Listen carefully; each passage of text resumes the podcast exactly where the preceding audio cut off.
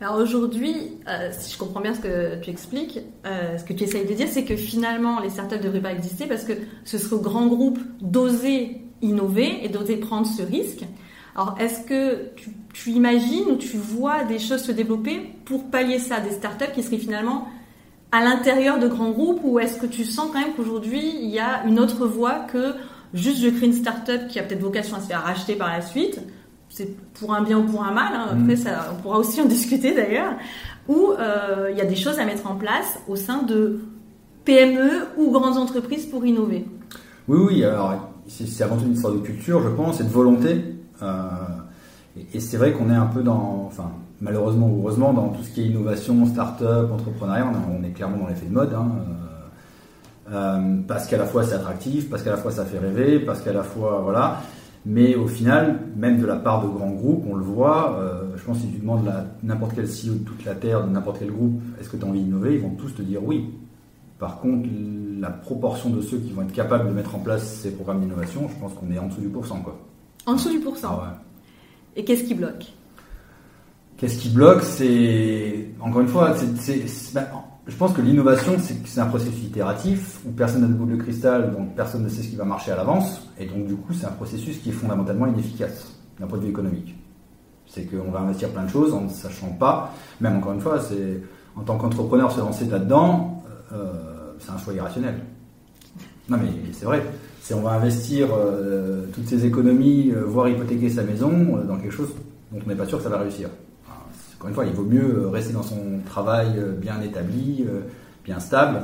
Voilà. Et, donc, du coup, pour en revenir à, ton point sur les grands groupes, est-ce qu'ils peuvent innover? C'est qu'encore une fois, je pense que fondamentalement, c'est une vraie question de culture. Est-ce qu'on veut le faire ou est-ce qu'on veut juste se servir de l'innovation pour paraître moderne, pour, comme outil de communication, ou est-ce qu'on est vraiment prêt à faire les efforts et les sacrifices nécessaires pour y arriver?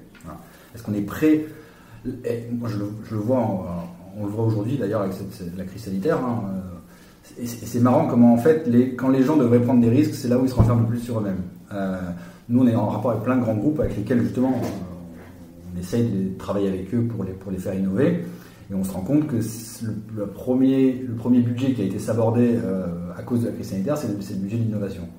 Alors que justement, c'est quand tout va bien, quand ton business est stable, que tes rentrées d'argent sont pérennes, etc., tu n'as aucun, aucun incentive à, à, innover. Voilà c'est justement dans ce moment-là où tu sens que tu peux potentiellement tourner dans le rouge qu'il faut que tu te projettes vers l'avenir, qu'il faut que tu te remettes en question, qu'il faut que tu changes ton modèle, etc.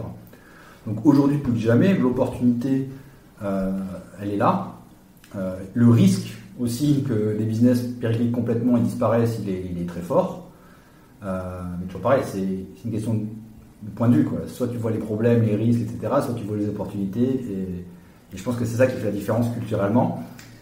Et encore une fois, je pense qu'il faut aussi, c'est pas pour dire que l'innovation c'est nécessaire, il, faut, enfin, il y a des grands groupes, encore une fois, qui peuvent ne pas innover du tout, et ça leur va très bien. Voilà, c'est pas quelque chose qui est nécessaire. Est-ce que tu penses qu'on peut durer sans innover? Non. Non, après c'est par phase, c'est comme tout, tout dépend à quelle échelle de temps on regarde aussi. Euh, qu'est-ce, que durer? On parle de, la, de 5 ans, 10 ans, 100 ans, 1000 ans, euh, voilà, c'est, c'est toujours. Euh, je pense qu'il n'y a, a, rien qui est éternel, parce qu'on est humain avant tout, donc voilà. Euh, donc voilà, je pense que innover, je pense que ça devient nécessaire. C'est cyclique. Je pense que tu peux rentrer dans, une phase où tu as, trouvé un filon qui va te permettre sur les 10-15 prochaines années d'avoir un business que tu fais. À long terme, hein, quand même. 10-15, bah, c'est long. Ça, existe. Hein. Alors peut-être que les cycles se, raccourcissent de plus en plus, mais on, voit, voilà. Mais après, effectivement, je pense que. Enfin, encore une fois, après, c'est ma façon de voir les choses. Moi, je pars, du principe que le moment où tu arrêtes de te remettre en question, c'est le moment où tu commences à mourir. Quoi.